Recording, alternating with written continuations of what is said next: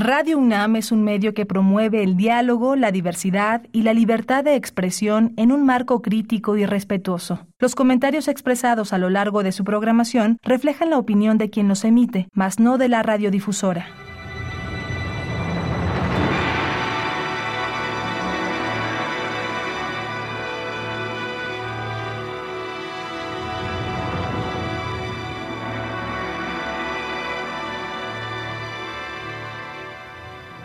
Radio Universidad Nacional Autónoma de México presenta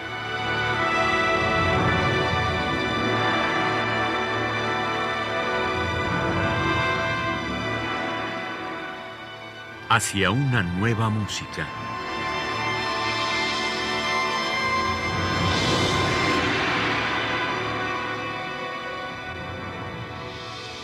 Programa a cargo de Ana Lara.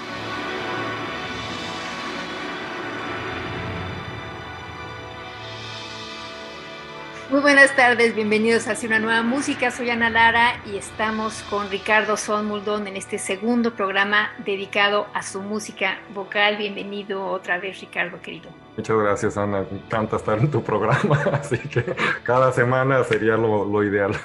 Perfecto. Bueno, vamos a hablar el día de hoy de dos ciclos y el primero se llama Song Tree y me encanta este título porque en realidad tiene mucho que ver también con Comala, con cómo tú trabajas, que es, que es con eh, como rizomas, ¿no? Que van creciendo, en este caso ramas, lo, dices tú en tu presentación, es un árbol que le van creciendo ramas, es una obra que no está terminada porque puede seguir creciendo como un árbol. Y además eh, es eh, interesante que eliges a dos poetas que, que, son muy distintos pero que al mismo tiempo para ti resuenan, que son Raúl Aceves y William Shakespeare. Platícanos un poco de, de Songtree. Bueno, Songtree, eh, sí, o sea, para mí la composición en general es una especie de una aventura, ¿no? Porque siempre pienso que lo que escojo al inicio de una obra es un poco el, el vehículo o el equipo con el que voy a explorar un terreno, ¿no? Pero no conozco el terreno, o sea, nunca he podido realmente planear una obra como, como lo habría hecho mi padre, que era arquitecto, en que haces unos planos y la realizas, sino que me meto en la obra y los personajes o las ideas van creando sus propios espacios y la obra es, eh, la forma es el resultado de ese parkour, ¿no? Por todo este pequeño universo. Entonces, eh, Song Tree empezó de hecho como unas canciones para un festival eh, que organizó Georgina Derbez eh, y Marcela Rodríguez, que era un festival... Eh, Puentes. Puentes, sí, en el 2012. Entonces hice cuatro canciones eh, aquella vez que eran para un ensamble muy sui generis, era contrabajo, guitarra, flauta, ¿qué más? violín, no, violín y, y, soprano. Y entonces terminé la pieza al 10 para las 5, este, hubo pánico por todas partes, pero se tocaron esas cuatro canciones. Y algo que me, que me sucedió en ese concierto fue que a la hora que se estaba tocando toda esta música contemporánea, de repente oigo mis canciones y lo primero que me pregunté es, ¿qué hago aquí? Porque, porque las canciones pues suenan como una especie de música popular rara, pues algo era, el canto es muy directo, el, ensamble es como una pequeña banda sin piano, muy ligera, pero pues ah, fue algo que me, me, gustó pues de las canciones. Y entonces eh, fui a lo largo de, me, gustaban mucho los sonetos de Shakespeare, yo los descubrí muy tarde en mi vida en realidad esos sonetos. Y empecé eh, inicialmente estaba usando textos de Raúl Aceves, un poeta tapatío, eh, y luego leyendo estas cosas de Shakespeare, hacía, había cosas que me hacían eco. Por, uno de los temas en, particular era, digamos, el comentario que el arte hace sobre sí mismo, ¿no? Por ejemplo, Shakespeare lo hace en el soneto este 18, donde dice, eh, le, está pues escribiendo a un ser bien amado y, le dice, siempre y cuando existan ojos que lean mis líneas, tu belleza jamás este, desaparecerá, algo así, ¿no? Y, y Raúl Aceves tiene ese tipo de comentarios también acerca de esta relación del artista con el arte. Uno que me encanta, que, creo que es una de las eh, canciones, es Tarde, le puse yo, que es un, aforismo que dice, el poema llegó tarde a la cita, el escritor ya se había ido. que, es eso que le dice uno a los alumnos, tú siéntate a trabajar porque nunca sabes cuándo se va a aparecer la parte de, ¿no? Y si no estás, pues no. Entonces, eh, e-, esa parte me, me, gusta mucho de ambos y la idea de que a pesar de tantos siglos y de distancia y situaciones, eh, pues esa preocupación es la misma, ¿no? El papel que juega el arte en nuestras vidas, cómo se relaciona con el amor, todo este, este asunto. Ahora, aquí en este, en esta, en este ciclo eh, utilizas los tropos, que además no duran nada. Cuéntanos un poco de, de, de estos. Bueno, eso fue, lo que pasa es que ahí hay como varios ciclos que se pueden, que se pueden, eh, ¿cómo se dice? Detach, ya no se habla, eh, como sacar, ¿no? Sí, sí, desprender, gracias. Entonces, hay, por ejemplo, se pueden tocar los tres sonetos de Shakespeare o se pueden tocar ciertas cuestiones de la instrumentación. Cuando hice Song Tree, empecé a entender más, o sea, había muchas interrelaciones, digamos, de, de orden temático y motívico por todas partes de, de del uso de la armonía. Hay muchísimas como conexiones, pero había todavía que entender la forma de, ese como metaciclo que yo le llamo. Entonces, una de las cuestiones que me cayó el 20 es que tenía algunas obras para el ensamble completo, que es un ensamble que es como una mini orquesta de cámara, eh, flauta, clarinete, saxofón, violín, cello, contrabajo, eh, guitarra, piano y dos percusiones. Y entonces había algunas, eh, hay muchas de las canciones que utilizan una parte del ensamble, e, ese ensamble original de, del ciclo que había hecho para el Festival Puentes. Ese ciclo se llamaba Yo no, tú sí, yo tú sí, no. y entonces, em, para balancear eso, agarré las otras partes del ensamble que no había usado y las volví esos tropos para crear una especie como de conversación. Entonces, los tropos son los, los que quedan, que no participaron en la canción, y entonces tocan una piececita cortitita que es como una especie de, de intermedio, digamos, entre ciertas partes del ciclo, y, y, hay una simetría en cómo van apareciendo. Ahora, dime una cosa, porque eh, es muy interesante eso que tú tomas de una pieza y la pones en otra y la vas armando, pero ¿cómo consigues entonces la unidad? Pues es una cuestión, yo pienso ahí de, o sea, yo creo mucho en la, en la intuición porque siento que no me queda de otra y como además no soy religioso, pues menos, ¿no? Entonces, es lo único en lo que creo, yo pienso. Y, y pero además mi método de trabajo y, la idea de revisitar, eh, yo para componer necesito ideas como súper precisas, muy motívicas, así, muy delineadas. Y entonces me cuesta tanto trabajo encontrármelas. Siento que es un trabajo como de estar pescando y luego de minero para depurarlas. Y son cositas, ¿no? Pero, pero entonces las sigo revisitando como una especie de comedia del arte con esas ideas musicales.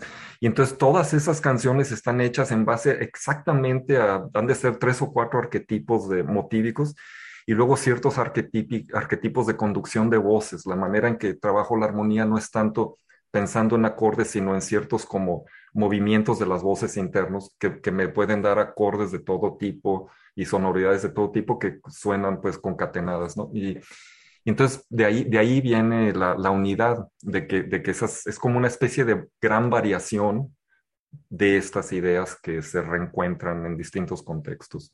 Vamos a escuchar tres de las canciones de Songtree, Un Ángel, Tropo 1 y Day.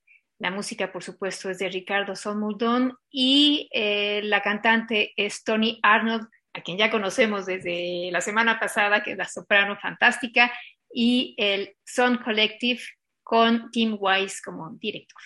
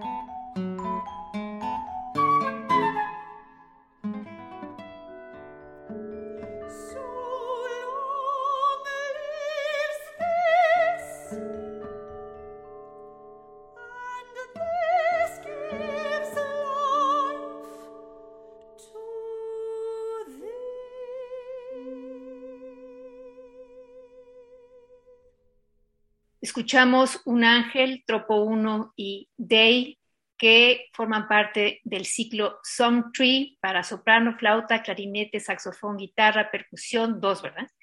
Piano, violín, cello y contrabajo de Ricardo Somuldón. La cantante fue Tony Arnold y los músicos que forman parte del Song Collective. Hay otros artistas invitados que pueden ustedes ver claramente en nuestra página de Hacia una nueva música.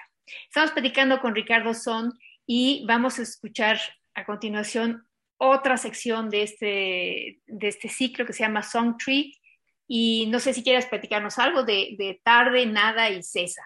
Sí, esas tres son eh, todas con textos de Raúl Aceves. Y son eh, dos aforismos, tarde y cesa son aforismos. Eh, tarde es eh, este que había referido, el poema llegó tarde a la cita, el escritor ya se había ido, es cortitita por eso. Y luego nada es un texto, es una especie de poema de amor muy particular de, que, que, para mí tiene un sabor muy popular, entonces la, es, esa en particular, esa es de las primeras que hice y es como una canción popular, según yo, con el violín ornamentando mucho, la guitarra muy, muy presente.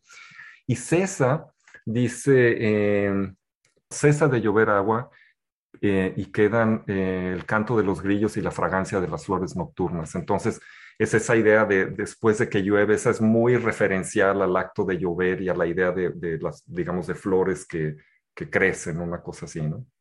Bueno, vamos a escuchar estas tres canciones de Song Tree, Tarde, Nada y Cesa, de Ricardo Somudón, la soprano es Tony Arnold, y el Sun Collective dirigido por Tim Weiss.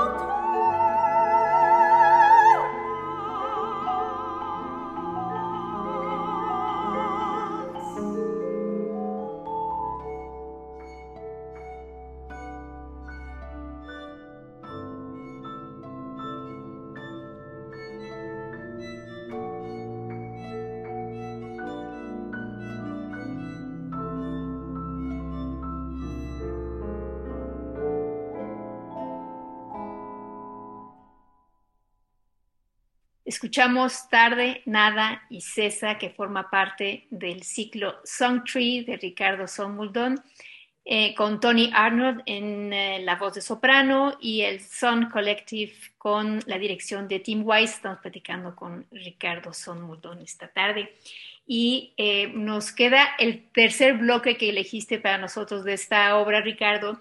Y yo quiero que nos hables especialmente de Inefable, que es un dúo de flauta y voz. Solamente al final pones otros instrumentos, pero es, es, fantástica esa pieza. Cuéntanos un poco de qué habla y por qué hiciste eso.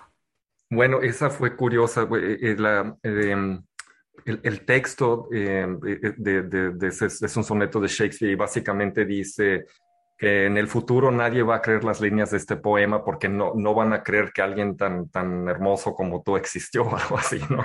Y entonces, inicialmente yo tenía que hacer una pieza para flauta y, y entonces le puse esa letra un poco como lo que hace revueltas en el Sensemayano, de poner el texto y quitarlo. Entonces, puse eso y lo quité y no pensé revisitar eso, pero utilicé el mismo material motívico que estaba usando en otras canciones porque la compuse en esa época.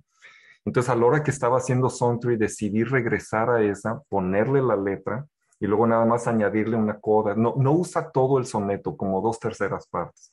Y es muy virtuosa para la flauta, pero es esa idea de que la flauta está tratando de decir algo que no se puede decir. La flauta está tratando de sonar como un instrumento armónico, que pues no lo puede hacer. Entonces, todo el tiempo está utilizando eh, achacaturas, ¿no? A, lo loco para tratar de meter las notas de los acordes. Y, entonces, y, es una, yo, hay, varios tipos de canciones en Soundtree. Hay unas que les llamo eh, canciones eh, de concher, eh, concerto songs, por ejemplo, la que escuchamos al principio, Un Ángel, que es como un concertino para el violín. Y, y luego hay otras que son como cadenzas. Hay dos, una que es Night, eh, para soprano y violín y esta que es para flauta y, y soprano, que son con un solo instrumento eh, realmente tocando eh, pues de una manera muy virtuosa y con la voz ahí metida eh, a, como, a como del lugar, ¿no? Entonces, Ineffable tiene, tiene eso, es, es, muy extraña, la, porque además tiene una parte instrumental muy grande, pero según yo le va al texto, pues eso, ¿no? No, funciona muy bien. ¿Y Vacío? Cuéntanos algo de Vacío. Vacío es una pieza que en realidad la, es, es, también, es una, revisité una pieza que ya tenía, que tiene eh, cuatro, eh, cuatro textos de Raúl Aceves. Originalmente esa, la primera instrumentación de eso fue para clavecín, eh, arpa, no me acuerdo, dos guitarras, mandolina, dos cuartetos de cuerdas, percusión, una pieza que muy ambiciosa, muy rara, que nunca me acabó de quedar muy bien. Y, la, y, y luego me reencontré con esa música y, es una música en la que experimento mucho con una saturación del contrapunto que está como casi al borde de volverse texturas. Hay tantas cosas sucediendo y tratando aún así de tener pues una claridad de, líneas, es como maximizar eso, es muy, eh, como dicen acá, hectic, ¿no? Y, y tiene, esa, esa, la, esa es la única de todas estas que es una interpretación en vivo. Eh, es, es, una interpretación que aquí en, en Eastman, porque aunque la tengo grabada, esta interpretación en vivo se me hace que tiene más energía, pues que es, que es típico eso, ¿no? Y aunque tiene algunas cositas ahí que si la sigues con la partitura, a lo mejor alguien puede refunfuñar. Yo pienso que en general es mucho más lindo escucharla así, y por eso, por eso la puse. Bueno, pues vamos a escuchar el tropo 3, Ineffable y Vacío, que forman parte de Song Tree de Ricardo Somudón con Tony Arnold, soprano, el Son Collective y unos amigos invitados, y la dirección de Tim Wise.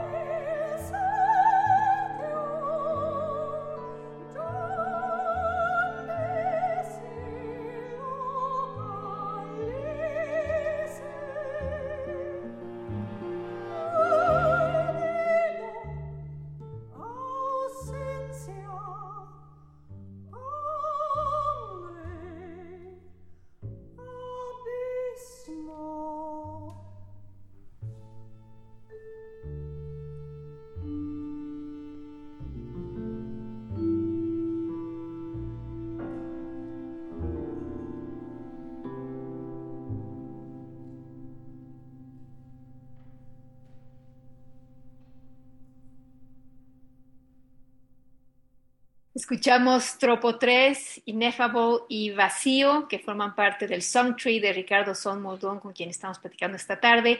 Tony Arnold fue la soprano, el Song Collective y otros amigos invitados fueron los intérpretes, todos ellos dirigidos por Tim Wise y estamos platicando con Ricardo. Y ahora vamos a, a escuchar tu mini ópera Niño Polilla, inspirado en un libreto, como siempre, extrañísimo de Juan Trigos padre. Cuéntanos un poco de esta historia. fue una, experiencia increíble esa. Eh, nos invitó a varios compositores en el 2003, eh, Morris Egert, que es un eh, pianista y compositor alemán, y lo habíamos conocido pues así de cuates y luego él inició un festival que se llamaba Art de Vanguard y entonces, en, esa época, se le ocurrió un proyecto que se llamaba The Last Days of the Virus, ¿no? Los últimos días del virus, que, ahora, pues es, un profeta Moritz, ¿no?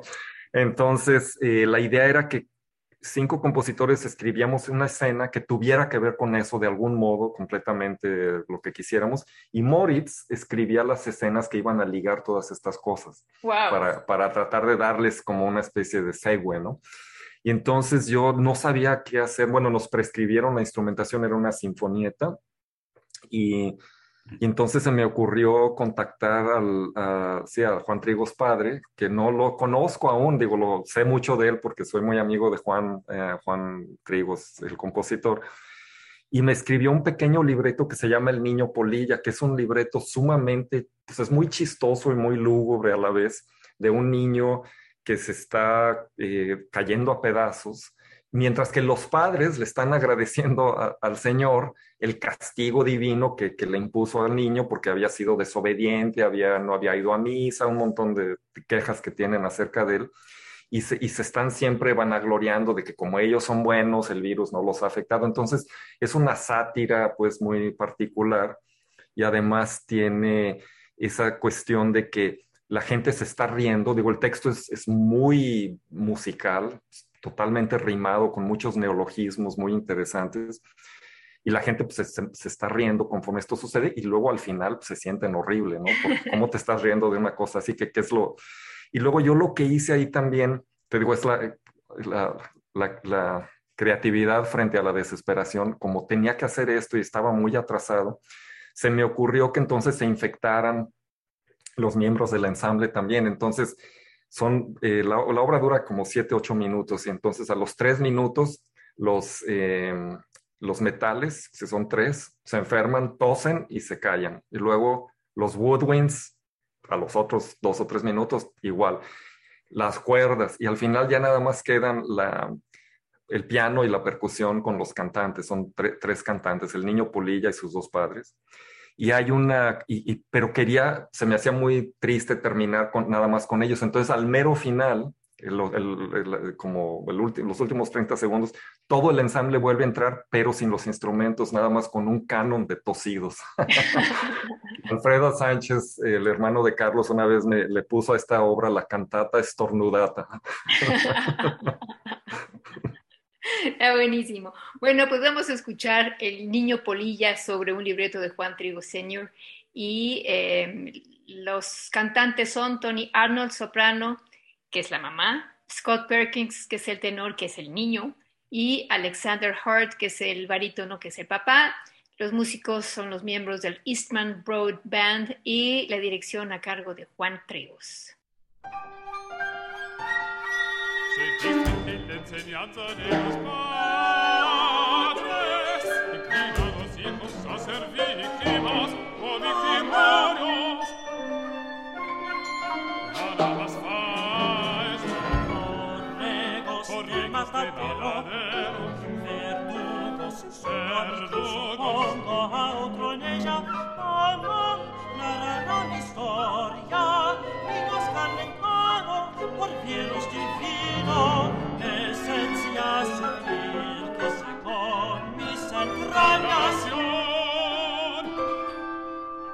Nosotros, mamá y yo, jamás fuimos como él.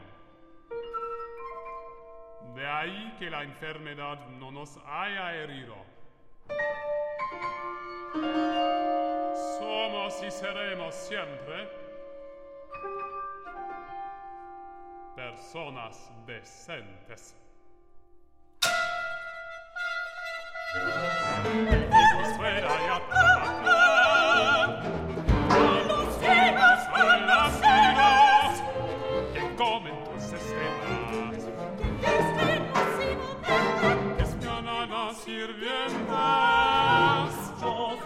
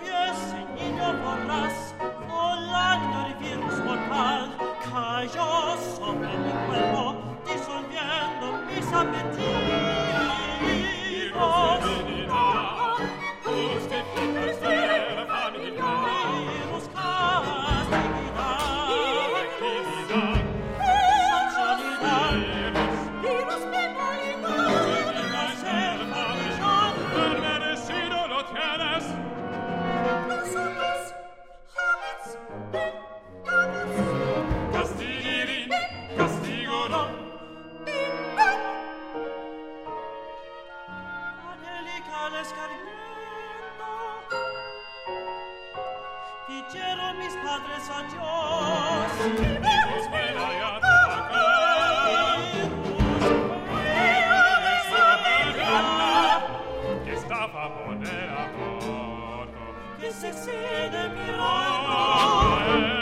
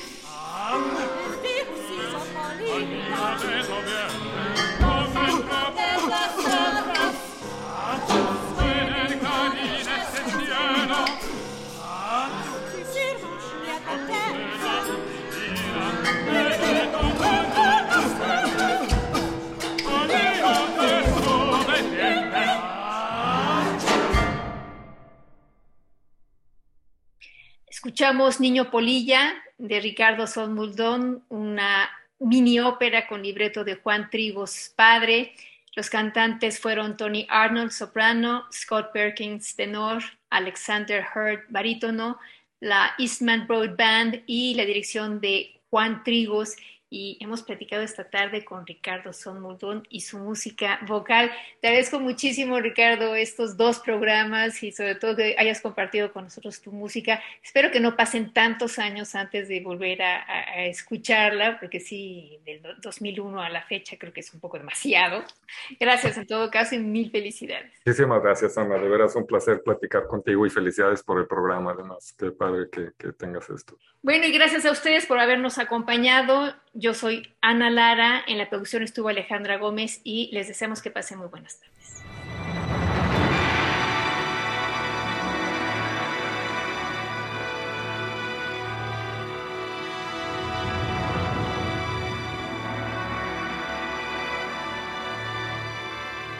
Radio Universidad Nacional Autónoma de México presentó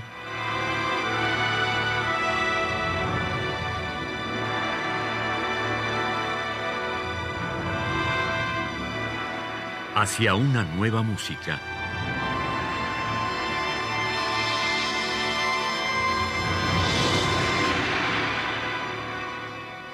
Programa a cargo de Ana Lara. Radio UNAM. Experiencia sonora.